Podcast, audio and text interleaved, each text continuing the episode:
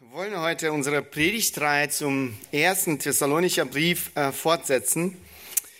Die erste Predigt äh, habe ich im letzten Jahr gehalten, lange her. Ähm, die wenigsten erinnern sich wahrscheinlich daran. Deswegen werde ich ein paar äh, wichtige Gedanken von der ersten Predigt äh, wiederholen und dann äh, werden wir uns das zweite Kapitel anschauen. Eine vorbildliche Gemeinde, ähm, das ist das Hauptthema von dem ersten Thessalonicher Brief. Apostel Paulus persönlich äh, gibt der Gemeinde diese Charakteristik. Diese Gemeinde wurde zu einem Vorbild äh, für andere Gemeinden. Ähm, der erste wichtige Gedanken, den wir in, den, in der letzten Predigt betrachtet haben, das ist ähm, eine vorbildliche Gemeinde. Paulus dankt Gott dafür. Apostel Paulus dankt Gott für die vorbildliche Gemeinde und nennt einige Merkmale äh, dieser vorbildlichen Gemeinde. Es war sicherlich eine große Ermutigung ähm, für die Geschwister, für die Gemeinde in Thessalonich. Was hat nun diese vorbildliche Gemeinde gekennzeichnet? Wofür dankt Paulus ähm, Gott. Das erste ist die richtige Einstellung zum Wort Gottes. Die richtige Einstellung zum Wort Gottes. Ähm, lass uns noch ähm, einige Verse aus dem ersten Kapitel ähm, lesen, Verse 6 bis 8. Apostel Paulus schreibt, und ihr seid unsere und des Herrn Nachahmer geworden, indem ihr das Wort unter viel Bedrängnis aufgenommen habt mit Freude des Heiligen Geistes, so dass ihr Vorbilder geworden seid für alle Gläubigen in Mazedonien und Achaia. Denn von euch aus ist das Wort des Herrn erklungen, nicht nur in Mazedonien und Achaia, sondern überall ist euer Glaube an Gott bekannt geworden, so dass wir es nicht nötig haben, davon zu reden. Sie haben das Wort, äh, Gottes Wort angenommen und zwar, Apostel Paulus sagt hier, äh, unter viel Bedrängnis. Sie haben dieses Wort als die einzige und absolute Wahrheit angenommen. Gottes Wort wurde zu der vollkommen höchsten Autorität in ihrem Leben. Sie haben sich das Evangelium unterworfen. Und das Evangelium hat ihr Leben verändert. Im zweiten Kapitel geht Paulus nochmal auf dieses Merkmal einer vorbildlichen Gemeinde ein.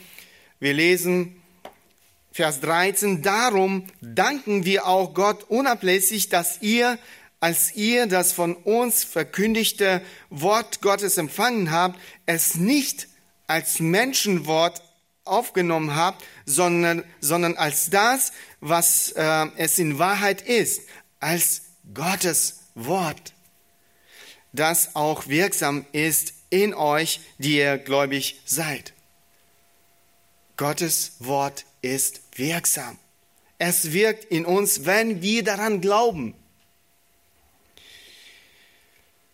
Ein anderes Kennzeichen dieser vorbildlichen Gemeinde ist der wahre und lebendige Glaube. Der wahre und lebendige Glaube. Vers 8 im ersten Kapitel, äh, Paulus schreibt, denn von euch ist das Wort des Herrn erklungen, nicht nur in Mazedonien und Achaia, sondern überall ist euer Glaube an Gott bekannt geworden, so dass wir es nicht nötig haben, davon zu reden. Zweifellos, ähm, der Glaube, von dem Apostel Paulus hier spricht, ähm, war echt. Ähm, wir sehen, wie die neuen äh, Überzeugungen das Leben dieser Menschen verändert haben. Es ist nicht bei dem gleichen geblieben. Wir sehen die, die Früchte des Glaubens gleich am Anfang. Dank Paulus Gott für diese Früchte. Äh, Vers 2. Wir danken Gott alle Zeit für euch alle, wenn wir euch äh, erwähnen in unseren Gebeten, indem wir unablässig äh, gedenken an euer Werk im Glauben und eure Bemühungen in der Liebe und euer standhaftes Ausharren in der Hoffnung auf unseren Herrn Jesus Christus vor unserem Gott und Vater.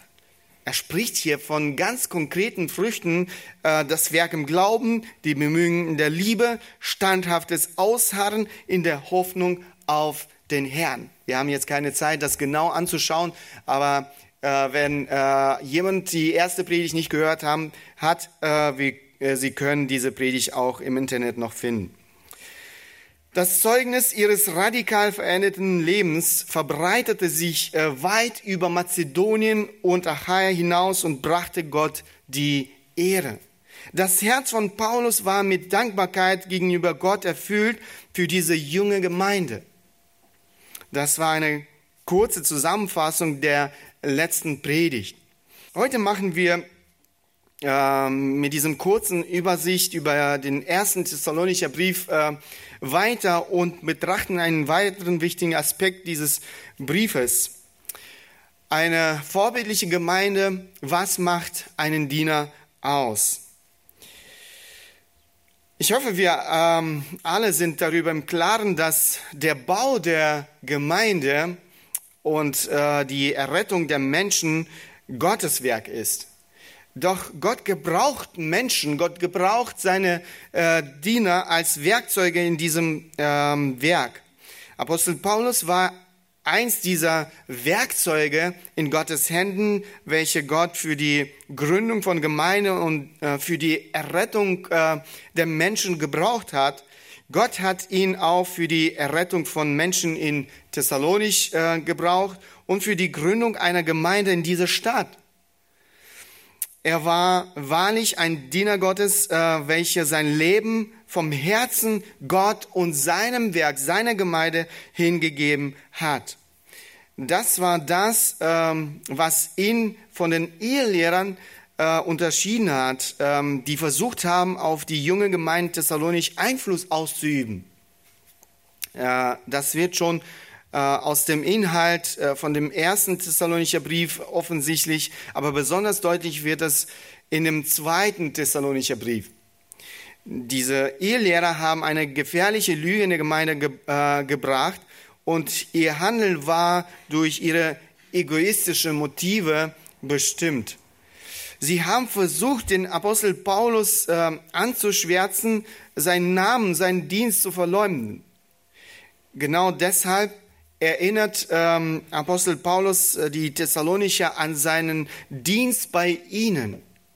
Sein Ziel war nicht, äh, sich selbst zur Schau zu stellen oder sich ins Rampenlicht zu stellen. Denn sein Ziel war es, seinen Dienst so zu verteidigen und den Unterschied zwischen einem Diener Gottes und einem Ehelehrer zu zeigen. Sein Herz schlug dafür, dass das Evangelium klar gepredigt äh, würde und dass die junge Gemeinde gesund äh, bleiben ähm, würde. Indem er seinen Dienst in Thessalonich äh, beschreibt, zeigt er indirekt seine Haltung zum Dienst. Hier können wir das Herz eines Pastors sehen, äh, seine Liebe zu den Menschen, denen er dient. Hier können wir äh, wichtige Eigenschaften eines Dieners sehen, welchen Gott als ein Werkzeug in seinen Händen gebrauchen möchte. Lasst uns unsere Aufmerksamkeit auf einige Eigenschaften eines Dieners Gottes äh, richten. Ein Diener Gottes äh, vertraut Gott. Ein Diener Gottes vertraut Gott. Ähm, gleich äh, die ersten Verse im Kapitel 2, 1 und 2.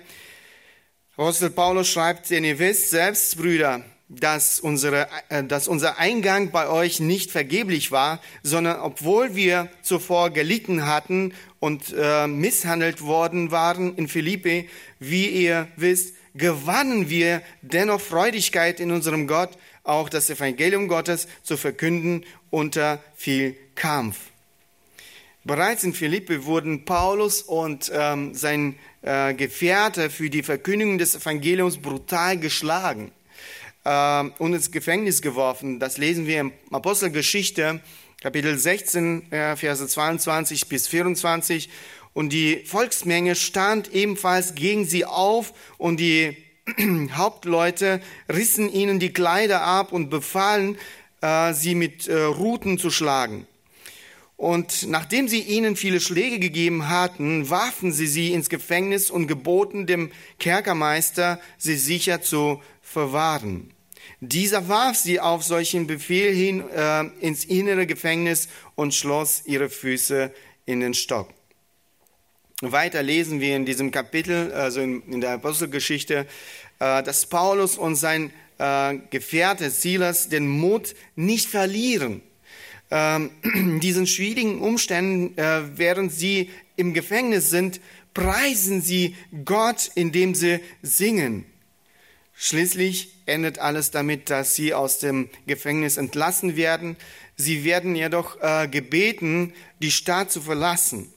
Und diese Schwierigkeiten und äh, Verfolgung, weil sie das Evangelium verkündigt haben, hat ihnen nicht den Mut genommen, das Evangelium in der nächsten auf ihrem Weg liegenden Stadt zu predigen, in Thessalonich. Apostel Paulus schreibt, 1. Thessalonich, ähm, äh, Kapitel 2, Vers 2, wir gewannen dennoch Freudigkeit in unserem Gott, auch das Evangelium Gottes zu verkünden unter viel Kampf eine andere Übersetzung sagt, wir gewannen Mut in Gott. Wir gewannen Mut in Gott. Mut, Tapferkeit und Entschlossenheit trotz schwierigen Umstände. Paulus befand sich bei der Verkündigung des Evangeliums tatsächlich unter sehr schwierigen Umständen. Er sagt hier unter viel Kampf.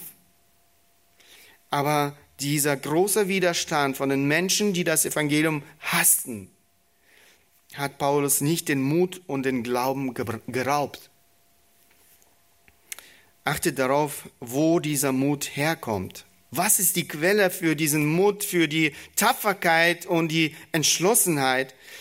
Ähm, das ist nicht ähm, Selbstbewusstsein oder Selbstvertrauen dass es äh, auch kein Vertrauen auf die eigene, was weiß ich, Bildung äh, und die eigene Kräfte.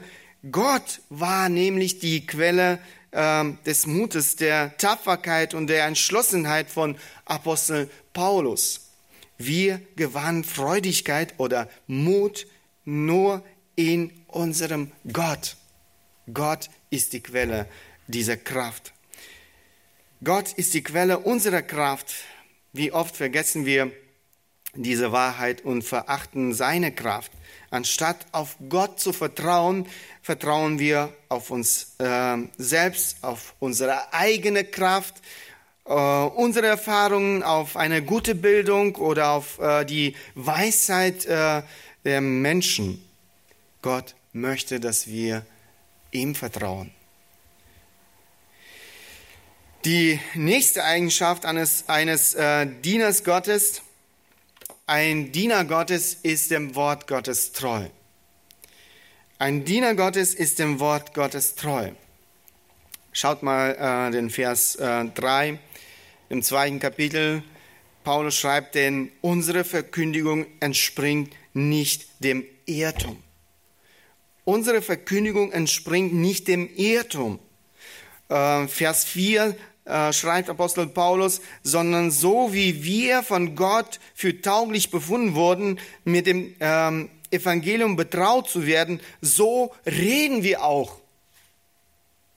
Apostel Paulus hat das gepredigt, was ihm von Gott selbst anvertraut wurde. Das Evangelium, Gottes Wort. Im Gegensatz zu den Irrlehren hat er das Wort ohne ähm, es zu verdrehen gepredigt. Er äh, war dem Wort Gottes hingegeben. Apostel Paulus kannte die Kraft vom Wort Gottes. Im Römerbrief schreibt er, denn ich schäme mich äh, des Evangeliums von Christus nicht, denn es ist Gottes Kraft zur Errettung für jeden, der glaubt, zuerst für den Juden, dann auch für den Griechen. Darum ist es auch unsere Verantwortung, den Menschen nicht irgendwelche menschliche Philosophien oder Ideen zu predigen, sondern das Wort Gottes, welches die Kraft und die Macht hat, das Leben eines Menschen zu verändern. Das ist unsere Verantwortung, ähm, nicht zu verdrehen, nicht zu verschönern, nichts hinzufügen, nicht ähm, die Wahrheit von Gottes Wort zu verwässern, sondern das weiterzugeben, was uns anvertraut wurde. Unsere Aufgabe ist es, das Wort Gottes zu predigen, unabhängig davon, wie die Menschen reagieren. Schaut mal, was Gott einem seinem Propheten äh, Hesekiel gesagt hat. Ähm, Kapitel 2, 1 bis 5. Und er sprach zu mir, Menschensohn, stelle dich auf, die, äh, auf deine Füße, so will ich äh, mit dir reden. Und als er zu mir redete, kam der Geist in mich und stellte mich auf meine Füße. Und ich hörte dem zu, der mit mir redete. Und er sprach zu mir, Menschensohn, ich sende dich zu den Kindern Israels, zu den abtrünnigen Heidenstimmen, die sich gegen mich empört haben. Sie und ihre Väter sind von mir abgefallen bis zu diesem heutigen Tag. Und diese Kinder haben ein trotziges äh, Angesicht und ein verstock, äh, verstocktes Herz. Zu ihnen sende ich dich, und ihnen sollst du sagen, so spricht Gott der Herr. Sie aber, ob sie nun darauf hören oder es äh, bleiben lassen, denn sie sind ein widerspenstiges Haus, widerspenstiges Haus. Sie sollen doch wissen, dass ein Prophet in ihrer Mitte gewesen ist. Die Gesellschaft, in welcher der Hesekiel gelebt und gepredigt hat, ist unsere Gesellschaft so ähnlich. Äh, schaut mal, ähm, Hesekiel, äh, wir lesen in diesem Buch zu den abtrünnigen Heidenstimmen, Stimmen, äh, die sich gegen mich empört haben. Sie sind von mir abgefallen. Und äh, diese Kinder haben ein trotziges ähm, Angesicht und ein verstocktes Herz denn sie sind ein äh, widerspenstiges Haus. Im nächsten Kapitel von Hesekiel lesen wir, Kapitel 3, das funktioniert nicht, jetzt, ähm, und er sprach zu mir, Menschensohn, alle meine Worte, die ich zu dir rede, sollst du in dein Herz aufnehmen und mit deinen Ohren hören. Und du sollst hingehen zu den Weggeführten, zu den Kindern deines Volkes und sollst zu ihnen reden und zu ihnen sagen, so spricht Gott, der Herr, ob sie nun darauf hören oder es bleiben lassen. Unabhängig davon, ob die Menschen hören werden oder nicht, es ist unsere Verantwortung, das Wort Gottes zu predigen. Wie Gott sagt, sie sollen doch wissen, dass ein Prophet in ihrer Mitte gewesen ist. Die Menschen sollen wissen, dass es nicht das, ähm, äh, dass es dass es nicht das ist, was, was weiß ich, Jürgen, Simon oder Martin, sondern, äh, sondern dass es Gott selbst sagt. Dafür müssen wir dieses Wort Gottes kennen, dieses Wort äh, studieren und diesem Wort hingegeben sein. Ein Mann Gottes äh, äh, schrieb in seinem Buch, ähm, ein Mann, der die Bibel predigt, muss ein Diener der Bibel sein. Er sollte nicht nur die Schrift studieren, um den Gemeinmitgliedern ihre Bedeutung zu erklären, er muss die Bibel ausleben. Er muss die Bibel ausleben. Und das ist, was Gott von uns erwartet. Wir müssen die Bibel nicht nur kennen, wir müssen sie auch ausleben.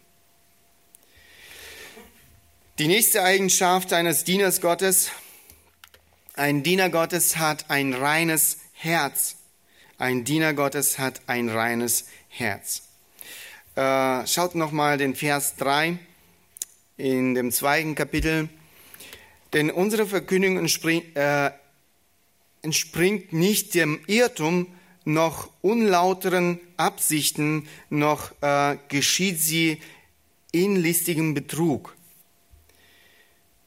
Oder Vers 5 lese ich noch äh, dazu, äh, denn wir sind nie mit äh, Schmeichelworten gekommen, wie ihr wisst, noch mit verblümter Habsucht.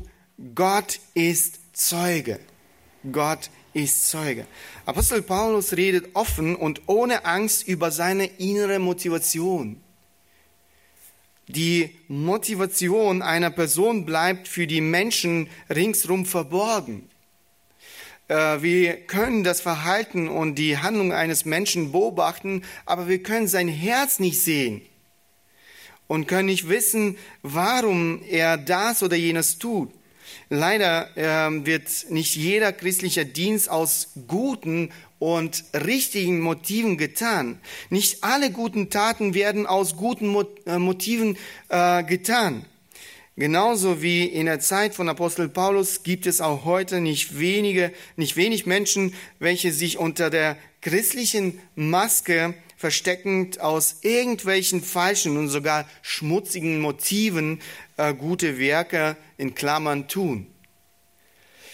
Das Verlangen nach Ruhm, nach Anerkennung von Menschen, das Verlangen nach Macht, das Verlangen nach Reichtum, äh, persönliche Vorteile, äh, Selbstbestätigung, vieles mehr kann Menschen dazu motivieren, im christlichen Dienst mitzuwirken.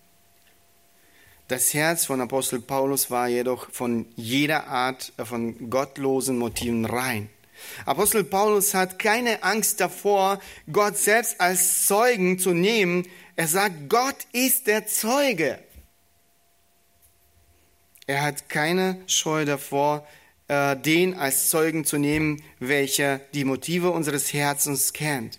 Der Autor des äh, Hebräerbriefes schreibt, ähm, und kein Geschöpf ist vor ihm verborgen, sondern alles ist äh, enthüllt und aufgedeckt von den Augen dessen, dem wir Rechenschaft zu geben haben. Die Liebe zu Gott und zu den Menschen war das, was Apostel Paulus in seinem Dienst motiviert hat. Im zweiten Korintherbrief schreibt er davon, denn die Liebe des Christus drängt uns, da wir von diesem überzeugt sind, wenn einer für alle gestorben ist, so sind, äh, so sind sie alle gestorben. Und er ist deshalb für alle gestorben, damit die, welche leben, nicht mehr für sich selbst leben, sondern für den, der für sie gestorben und auferstanden ist. Richard Baxter, ein, bekannter und sehr äh, hingegebener Mann Gottes, schreibt, das Werk des Dieners äh, sollte ausschließlich Gott und der Rettung seines Volkes gewidmet sein und nicht einem unserer persönlichen Vorteile. Darin besteht unsere Aufrichtigkeit. Ein falscher Zweck macht jede Arbeit absolut unwürdig, egal wie gut sie an sich ist. Selbstverleugnung ist für jeden Christen absolut notwendig, aber es ist für den Diener doppelt notwendig, denn er ist zweimal geheiligt und Gott geweiht. Ohne Selbstverleugnung kann er Gott nicht treu dienen. Die Liebe zu Gott und zu den Menschen muss die treibende Kraft in unserem Dienst sein. Jeder christliche Dienst aus irgendwelchen unreinen Motiven hat erstens keinen Sinn, zweitens er ist widerlich für Gott in seinen Augen und drittens er zieht sich das Gericht Gottes zu. Die nächste Eigenschaft eines Dieners Gottes, ein Diener Gottes will Gott und nicht Menschen gefallen. Ein Diener Gottes will Gott und nicht Menschen gefallen. Vers 4.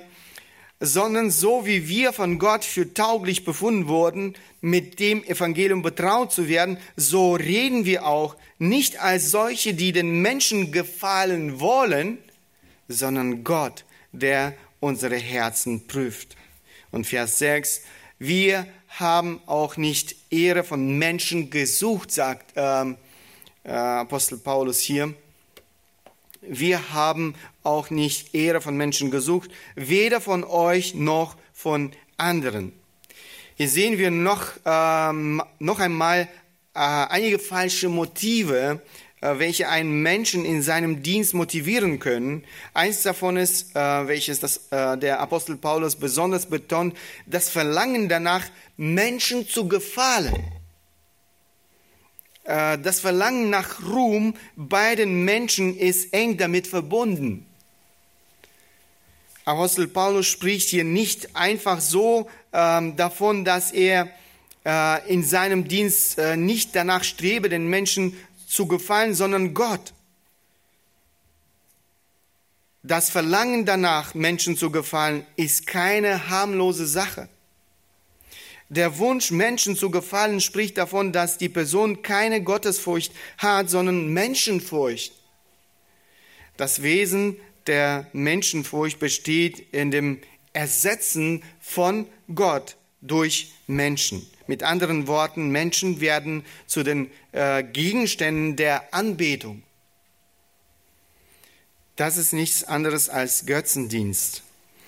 Ähm, was wir fürchten, zeigt, äh, wem wir hingegeben sind und was wir hoffen, worauf äh, wir vertrauen. Ein solcher Mensch sucht Ehre bei den Menschen. Also das ist, was äh, Apostel Paulus in Vers äh, 6 sagt. Ein, äh, einer der Propheten aus dem Alten Testament, Jeremia, schreibt, ähm, wahrscheinlich auch sehr bekannter Abschnitt, äh, Kapitel 17, Verse 5 bis 10. So spricht der Herr, verflucht ist der Mann, der auf Menschen vertraut und Fleisch äh, zu seinem Arm macht und dessen Herz äh, vom Herrn weicht. Er wird sein wie ein kahler Strauch in der Einöde. Er wird nichts Gutes kommen sehen, sondern muss in dürren Wüsten, ähm, Wüstenstrichen hausen. In einem salzigen Land, wo niemand, wo niemand wohnt. Gesegnet ist der Mann, der auf den Herrn vertraut und dessen Zuversicht der Herr geworden ist. Denn er wird sein wie ein Baum, der am Wasser gepflanzt ist und seine Wurzeln am Bach ausstreckt, der die Hitze nicht fürchtet, wenn sie kommt, sondern seine Blätter bleiben grün. Auch in einem dürren Jahr braucht er sich nicht zu sorgen und er hört nicht auf, Frucht zu bringen. Überaus trügerisch ist das Herz und bösartig. Wer kann es ergründen? Ich, der Herr, erforsche das Herz und prüfe die Nieren, um jedem Einzelnen zu vergelten, entsprechend seiner Wegen, entsprechend der Frucht seiner Taten. Schaut, wie äh, Menschen äh, Furcht äh, oder das Vertrauen auf einen Menschen uns von Gott entfernt. Der Mensch äh, setzt buchstäblich seine Hoffnung, seine ganze Hoffnung nicht auf den allmächtigen großen Gott, sondern auf äh, das unsicht, unsichere, hilflose und launenhafte Fleisch. Wenn Menschenfurcht das ist, was uns in unserem Dienst bewegt, dann befinden wir uns auf einem gefährlichen Weg. Apostel Paulus wollte Gott gefallen, nicht den Menschen. Gottes Willen zu erkennen und zu tun, äh, war die Priorität in seinem, in seinem Leben. Gott zu gefallen äh, kann sehr oft bedeuten, der Meinung anderer, deren Ansichten äh, und Weltanschauungen entgegenzutreten. Das kann bedeuten, dass man irgendwelchen menschlichen Traditionen und Festlegungen entgegentreten muss. Und das kann wiederum dazu äh, führen, dass wir zu einem Objekt der Verurteilung von Menschen werden und sogar zu einem Objekt des Hasses äh, der Umgebung. Das kann dazu führen, dass Menschen sich von uns abwenden. Das alles kann man im Leben von vielen Menschen beobachten, die sich dafür entschieden haben, Gott zu gefallen und nicht den Menschen. Wenn man die Geschichte des Christentums anschaut, dann ist ähm, eines der herausragenden Beispiele, das ist das Leben von Martin Luther. Er kannte Gottes Willen und wollte trotz allem Gott gefallen und nicht den Menschen. ähm, seine berühmten Worte, welche er auf dem Reichstag in Worms ähm, am 18. April äh, 15.021 ausgesprochen hat, waren, hier stehe ich, ich kann nicht anders. Gott, helfe mir. Amen. Diese Worte waren die Antwort auf die Aufforderung, seine Lehre abzuschwören, welche auf dem Wort Gottes basierte. Äh, diese Worte konnten ihm das Leben kosten.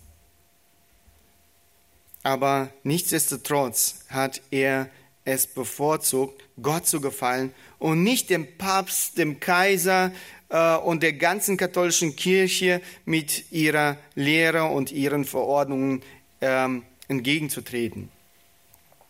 Und das ist, ähm, was ähm, Gott von uns erwartet, dass wir ihm treu sind, dass wir äh, nicht versuchen, ähm, Menschen zu gefallen, sondern das tun, was Gott von uns erwartet. Die nächste Eigenschaft eines Dieners Gottes, ein Diener Gottes ist demütig. Äh, lass uns nochmal die Vers 6 und Vers 7 anschauen. Paulus schreibt, obgleich wir als Apostel des Christus äh, würdevoll hätten auftreten können, ähm, sondern wir waren liebevoll in eurer Mitte, wie eine stillende Mutter ihre Kinder pflegt. Nur ein demütiger Mensch kann ähm, auf den Gebrauch seiner Macht verzichten. Erinnert euch an das Vorbild von Jesus Christus selbst. Ähm, denn ihr sollt so gesinnt sein, wie es Christus Jesus auch war der als er in der Gestalt Gottes war, es nicht für einen Raub festhielt, Gott gleich zu sein, sondern er entäußerte sich selbst, nahm die Gestalt eines Knechtes an und wurde wie die Menschen. Und in seiner äußeren Erscheinung als ein Mensch erfunden, erniedrigte er sich selbst und wurde gehorsam bis zum Tod, ja, bis zum Tod am Kreuz. Der ganze Dienst von Apostel Paulus ist durch Demut gekennzeichnet. Er hatte volles Recht darauf, seine Macht als Apostel in Anspruch zu nehmen, aber hat das nicht getan. Er zögert nicht, sich und seine andere, äh, anderen Mitarbeiter mit äh, einer Mutter zu vergleichen, die sich um äh, ihr neugeborenes äh, Baby kümmert. Was äh, charakterisiert eine äh, Mutter, die ihr neugeborenes Baby äh, füttert und sich um das Baby kümmert. Natürlich ist das eine aufopfernde Liebe, eine Liebe, äh, liebevolle Fürsorge sowie Hingabe und äh, Widmung dem eigenen Kind gegenüber. Die Mutter äh, widmet sich in Demut dem Baby. Sie opfert ihre Zeit, ihre Kraft, ihr Leben und fordert keine Gegenleistung. Apostel Paulus hat in dem Dienst an den Thessalonichern keinen Nutzen für sich gesucht, sondern er widmete sich ihnen, er hat sich dem äh, Dienst an ihnen hingegeben. John Stott schreibt, äh, das ist sehr rührend, dass so ein starker und mutiger Mann wie Apostel Paulus eine solche weibliche Metapher benutzt. Manche christliche Leiter sind heute zu egozentrisch ähm, und äh, despotisch geworden. Je stärker ihre Autorität herausgefordert wird, desto mehr versuchen sie diese zu bestätigen. Wir alle sollten in unserem Dienst als Pastor mehr Sanftheit, Liebe und die Fähigkeit zu einer mütterlichen Selbstaufopferung ähm, einzuf, äh, einpflanzen. Die nächste Eigenschaft eines Dieners Gottes, ein Diener Gottes sorgt sich um andere. Ein Diener Gottes sorgt sich um andere. Ihr sieht, wie äh, eng äh, das Ganze miteinander verbunden ist. Ähm, Vers 8. Und wir sehnten uns so sehr und wir sehnten uns so sehr nach euch, dass wir willig waren, euch nicht nur das Evangelium Gottes mitzuteilen, sondern auch unser Leben, weil ihr uns lieb geworden seid, sondern auch unser Leben ähm, Vers, äh, weiter in den Versen 11 und 12 schreibt Apostel Paulus, ihr wisst ja, wie wir jeden einzelnen von euch ermahnt und ermutigt haben, wie ein Vater seine Kinder. Und euch ernstlich bezeugt haben, dass ihr so wandelt sollt, wie es Gottes würdig ist, der euch zu äh, seinem Reich und seiner Herrlichkeit beruft. Apostel Paulus hat sich aufrichtig um, um Menschen gekümmert. Diese Menschen sind ihm äh, vertraut und lieb geworden. Er folgte dem Vorbild seines Lehrers Jesus Christus. Von ihm lesen wir Markus Evangelium äh, Kapitel 10, Vers 45, denn auch der Sohn des Menschen ist nicht gekommen, um sich dienen zu lassen, sondern um zu dienen und sein Leben zu geben als Lösegeld für viele. Apostel Paulus hat sich aufrichtig der Fürsorge für die Menschen gewidmet, äh, die er liebte. Er hat keinen eigenen Vorteil gesucht. Er wollte nicht, dass man ihm diente, sondern sucht, äh, suchte das Wohl der Thessalonicher. Er war bereit zu geben, ohne, ohne etwas dafür ähm, zu bekommen. Einer sagte mal, deine Schafe sollen ohne zu zweifeln wissen und spüren, dass du sanft, liebevoll, gütig und freundlich bist. Sie sollen wissen und spüren, dass du an ihrem Wohl interessiert bist und dass du darauf konzentriert bist. Wenn Sie an der Realität äh, dieser Eigenschaften zweifeln, werden Sie zwangsläufig an deiner Liebe zweifeln. Wenn Sie an deiner Liebe zweifeln, dann wird die äh, Wirksamkeit deines äh, Dienstes praktisch gelähmt. Das war das, was den Dienst von, von Apostel Paulus so wirkungsvoll und produktiv gemacht hat. Im elften äh, Vers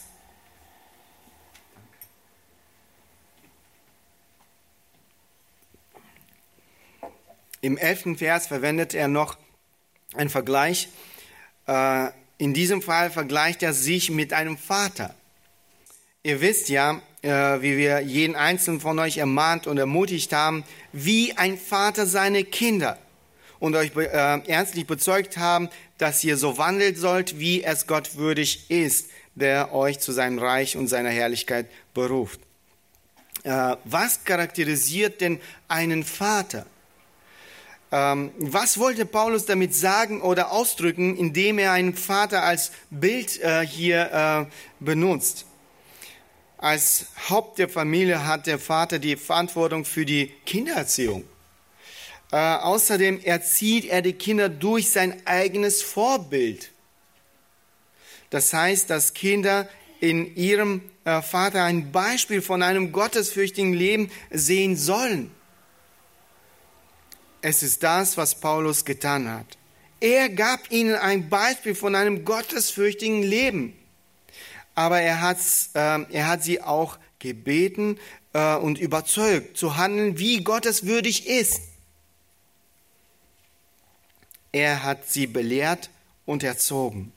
Wie ein liebender Vater hat er alles Nötige getan, damit diese Menschen mehr und mehr Christus ähnlicher werden und ihre Berufung würdig auch leben.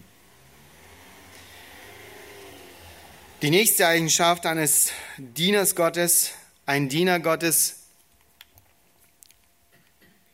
ein Diener Gottes ist fleißig. Vers 9. Ihr erinnert euch ja, Brüder, an unsere Arbeit und Mühe, denn wir arbeiteten Tag und Nacht, um niemand von euch zu Last zu fallen und verkündigten euch dabei das Evangelium Gottes. Wir sehen, dass Apostel Paulus nicht nur das Wort Gottes gepredigt hat, er musste sehr oft schwer arbeiten.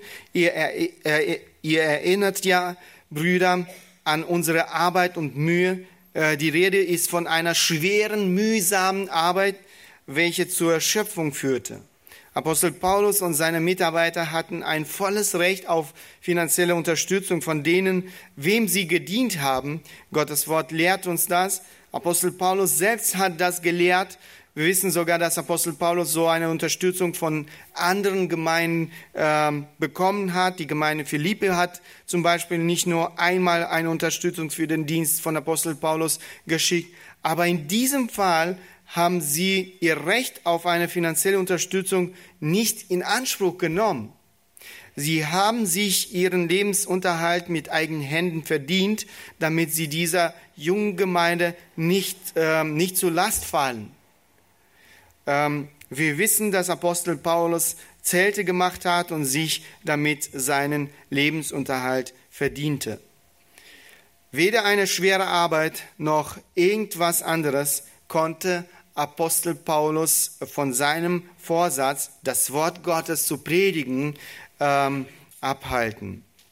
In dieser Sache war er ein Vorbild für die Menschen, denen er äh, gepredigt hat.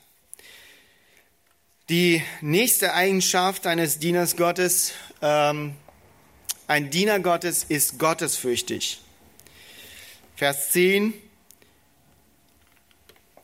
Ihr selbst seid Zeugen und auch Gott, wie heilig, gerecht und untadelig äh, wir bei euch, den Gläubigen, gewesen sind. Es ist schwierig, eine klare Grenze zwischen diesen Begriffen zu ziehen, also heilig, gerecht und tadellos. Äh, das erste Wort heilig oder auch ähm, gottgefällig äh, spricht über unsere Verantwortung Gott gegenüber. Äh, John Stott schreibt, es bezieht sich auf unsere Bestrebung, Gott zu gefallen, in Ehrfurcht und Frömmigkeit vor ihm zu stehen. Das zweite Wort gerecht spricht von unserer Verantwortung gegenüber Menschen.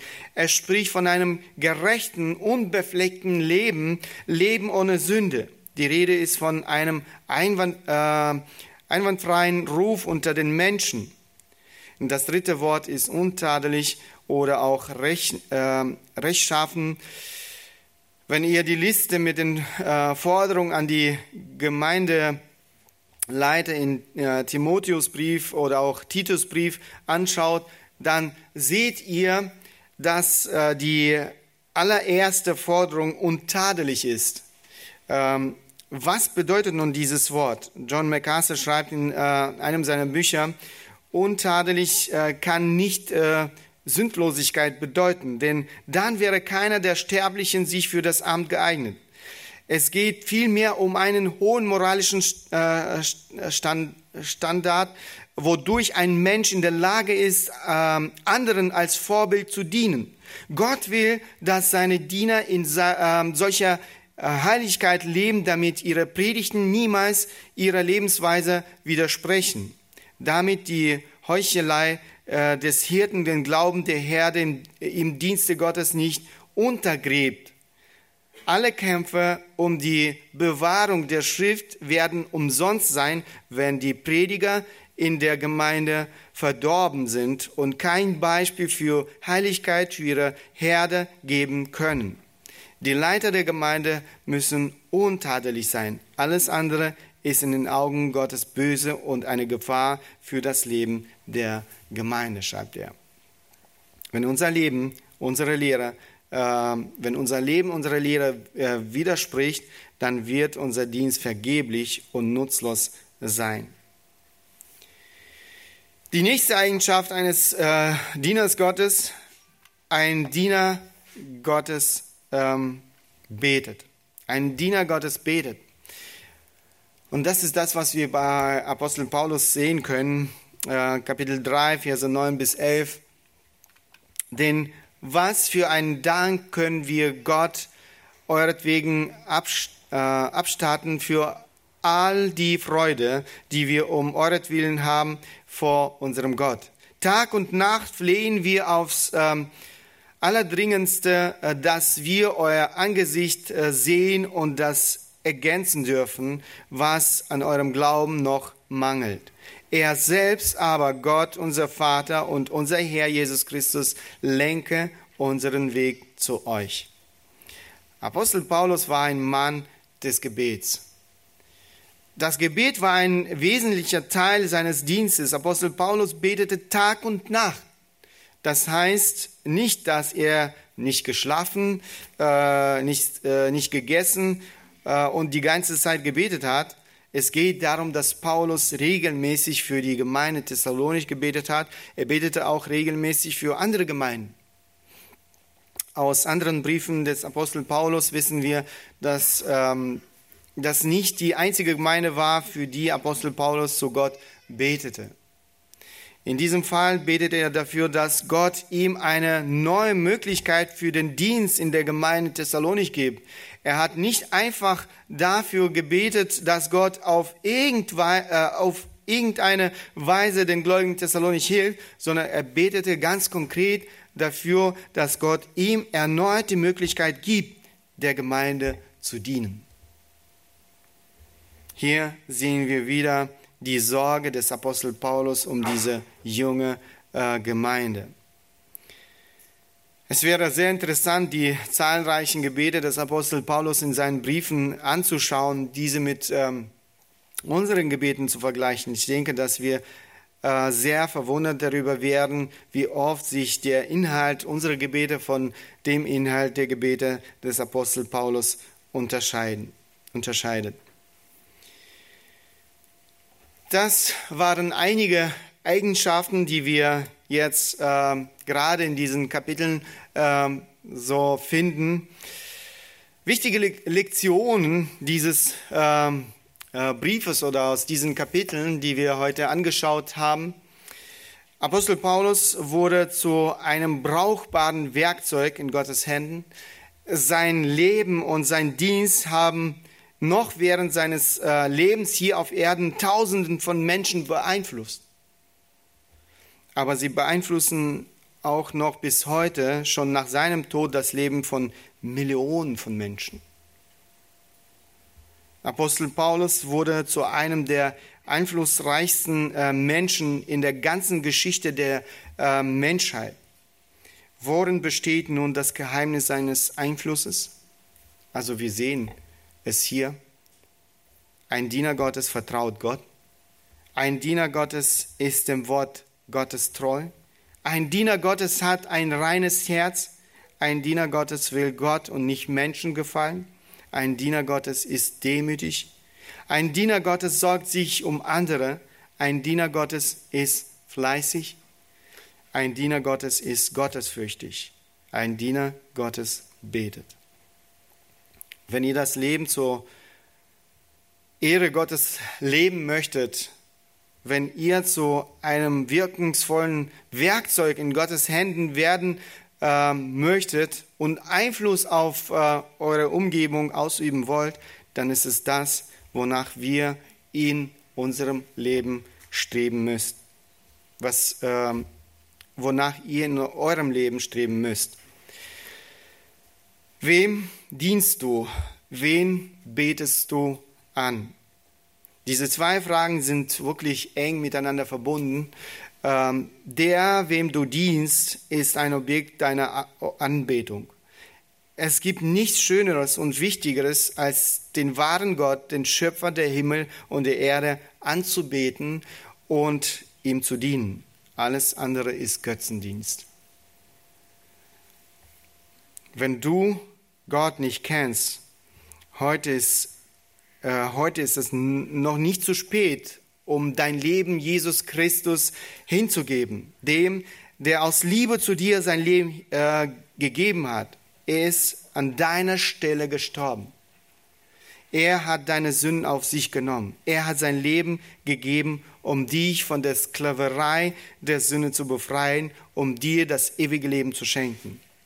Du fragst, was du machen sollst. Die Antwort ist ganz einfach. Die Bibel sagt uns, tu Buße und glaube an das Evangelium. Wir wollen noch zusammen beten, mit diesem Gebet äh, schließen.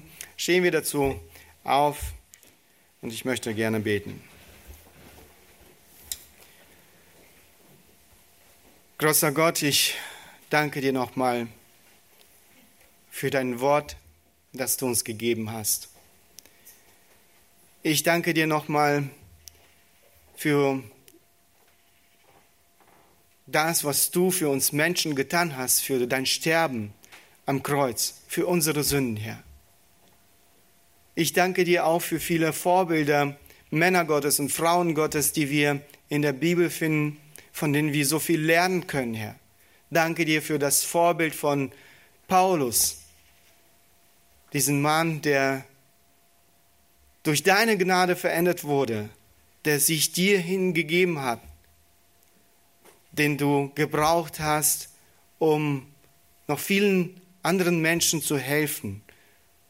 Herr, ich möchte dich bitten, dass du deine Gnade auch in unserem Leben schenkst, dass du uns veränderst, Herr, dass du uns zu den Männern und Frauen Gottes machst, die für dich leben, die das tun, was du von uns erwartest, Herr.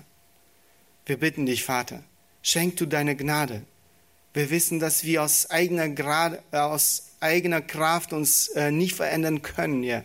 Wir bitten dich, dass du es tust, dass du es in unserem Leben bewirkst, dass wir dir dienen, dass wir wirklich ähm, noch zum Vorbild für viele andere Menschen um uns herum werden, Herr. Schenk du deine Gnade. In Jesu Namen.